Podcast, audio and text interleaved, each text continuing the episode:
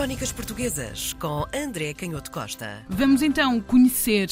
uma personalidade, uma pessoa que entra no reino e acaba por ter uma posição muito importante na independência e também com as suas atitudes e o seu pensamento acaba por mudar um bocadinho a forma como as coisas funcionavam, não é, André? Estamos a falar de Leopoldina Carolina Josefa, uma personagem que é muito mais conhecida no Brasil, por razões óbvias, porque esta jovem mulher vai casar-se com o filho de Dom João VI, Dom Pedro,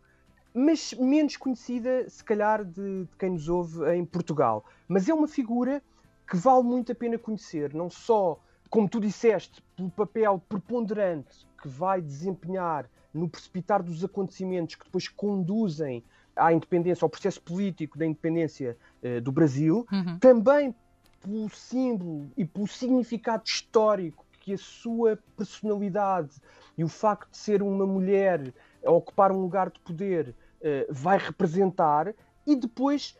pelo peso da sua educação e da sua inteligência em todo este processo. Estamos a falar de uma jovem mulher que, quando chega ao Brasil, tem 20 anos. Ela chega a 6 de novembro de 1817 mas é uma mulher cuja educação é muito distinta. Apesar de sabermos que a aristocracia direcionava, obviamente, para a educação uhum. das jovens raparigas algum empenho, dependia muito também das famílias aristocráticas e dos reinos, Claro que nós sabemos que não era exatamente o mesmo tipo de situação que tínhamos em relação às restantes mulheres da população, mas mesmo assim, quando falamos da Maria Leopoldina da Áustria, é assim que ela é mais conhecida, uhum. estamos a falar de alguém que é distinto entre as mulheres distintas. Ela foi educada não pela mãe, porque a mãe morreu muito cedo, mas por uma madrasta que era uma mulher também muito distinta, amiga do famosíssimo poeta Goethe, e passou este interesse pela cultura, pela ciência, pela filosofia, e nós sabemos como na época estas coisas estavam muito interligadas, não existia diferença tão vincada entre humanidades e ciência, e uhum. portanto a Leopoldina da Áustria carrega consigo esta grande cultura clássica, humanista, mas ao mesmo tempo um, um, interesse científico que era um bocadinho a marca também da época nestas classes aristocráticas, ou em parte destas classes aristocráticas, um grande interesse pela minologia, pela geologia que estava a dar os primeiros passos, pela botânica, pela observação da natureza. Mas dizíamos que ela aparece de facto neste processo histórico por negociação do seu casamento. O casamento ocorre à distância por procuração, como acontecia também muitas Sim. vezes nesta época. Ele foi negociado o casamento em Viena pelo Marquês de Maria Alva e foi logo na altura negociado com a condição de que, em princípio, após se dar o casamento, os noivos e, portanto, o futuro herdeiro da coroa de Portugal e do Brasil, o Dom Pedro, iria regressar com a sua esposa, a Leopoldina da Áustria, ao reino e à corte em Lisboa. Uhum. Porque para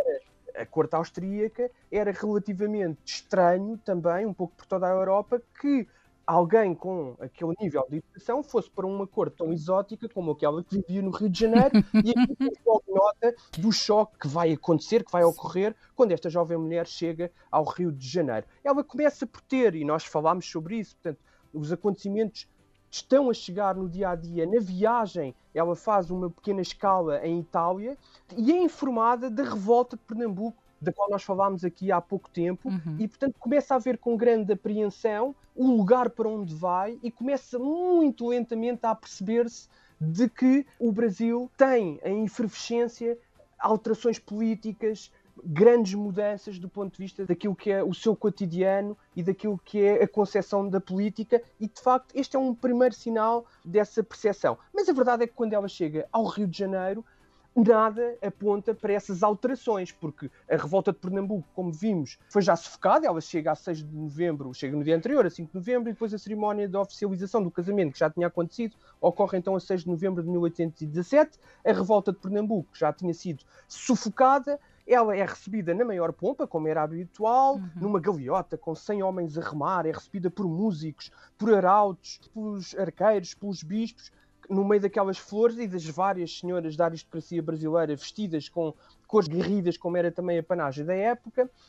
e é recebida em particular com grande afeto pelo rei Dom João VI, que a recebe de facto com um grande cuidado. Ela apesar das mobílias que tinham sido compradas a um construtor de Versalhes não terem chegado, o rei Dom João VI presenteia a Maria Leopoldina com uma coleção de retratos de toda a família, essa coleção encomendada de Viena, para que ela se sentisse em casa. Depois chegaram os procedimentos do casamento, sempre muito eh, complexos para a época, em que a princesa tinha que se despir diante dos aristocratas, neste caso diante da rainha e da cunhada, e o Dom Pedro diante do pai, Dom João VI, e de Dom Miguel. Parece que houve algum temor de que a cama se partisse, uma vez que era uma cama monumental quando os dois noivos se juntaram, mas parece que tudo correu pelo melhor. Mas aquilo que é a grande marca desta chegada da Maria Leopoldina da Áustria ao Rio de Janeiro é a percepção que ela tem das inúmeras criadas negras e de uma cultura diferente numa cidade onde 45% da população era afrodescendente. Claro que ela ficou espantada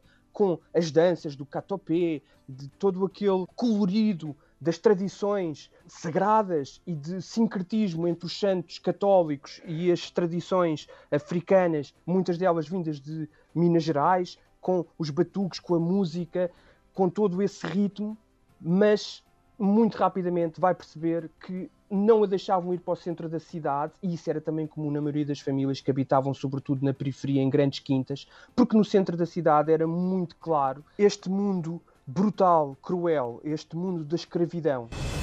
Crónicas Portuguesas com André Canhoto Costa.